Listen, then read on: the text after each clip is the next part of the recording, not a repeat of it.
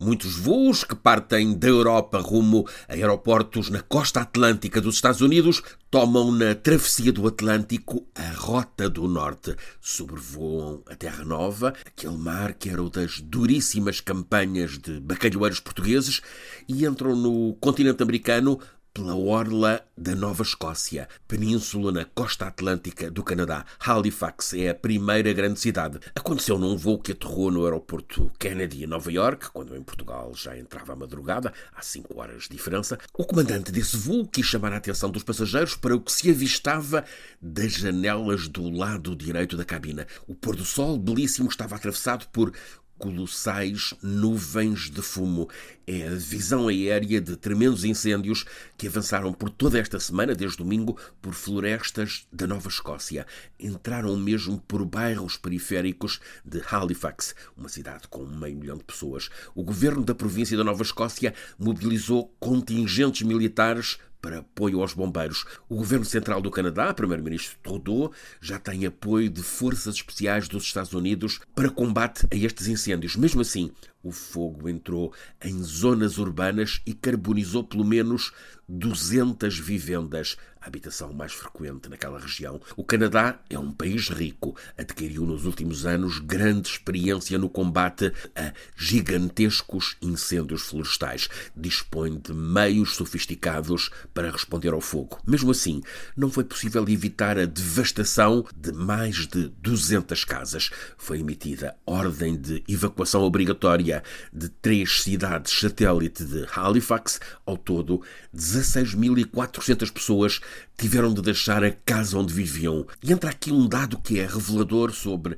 o sentido de eficácia no funcionamento solidário das comunidades. Logo na manhã de segunda-feira, perante a evidência de que o fogo obrigaria a milhares de deslocados, a Cruz Vermelha local criou uma página na internet onde, por um lado, as pessoas deslocadas inscreveram aquilo de que necessitavam. Por outro, pessoas que têm espaço livre em casa o disponibilizaram para acolher essas pessoas. O objetivo é o de poupar o constrangimento de terem de ficar nos espaços comuns de pavilhões requisitados pelo governo a CBC, Rádio e Televisão Pública do Canadá, para além de mostrar esta solidariedade, está a acompanhar em contínuo a evolução do incêndio, mas por menor relevante, apesar de certamente abundarem imagens aterradoras do fogo, essas imagens não aparecem em grande plano, é o que define a política editorial, opção que visa evitar inflamar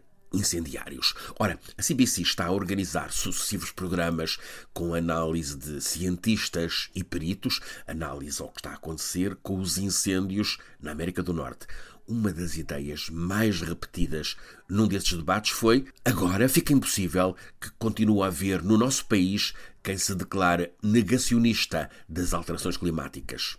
O Canadá há exatamente um mês, já tinha enfrentado mais de uma semana de devastadores incêndios na província de Alberta, no outro lado do país, perto do Pacífico, e também zona de vastas florestas e montanhas que se cobriam de neve espessa, tanto que Calgary foi sede dos Jogos Olímpicos de Inverno em 88. Agora, nos incêndios deste último mês, em Alberta, também houve muita gente obrigada a sair de casa, umas 30 mil pessoas. A América do Norte teve sempre grandes incêndios florestais, mas era no pico do verão, não quando ainda é primavera, e os incêndios não tinham tanta frequência e tanta intensidade. O Canadá é, como sabemos, o norte da América do Norte. Em 29 de junho do ano passado, foi registada a temperatura mais alta de sempre no Canadá desde que há registros. Em Lytton, 121,3 graus Fahrenheit. Isto significa 49,6 graus na nossa escala Celsius. Os peritos no debate principal da noite na CBC foram unânimes no reconhecimento de que, sem o aquecimento global decorrente das alterações climáticas, seria altamente improvável que estas desgraças acontecessem e se repetissem.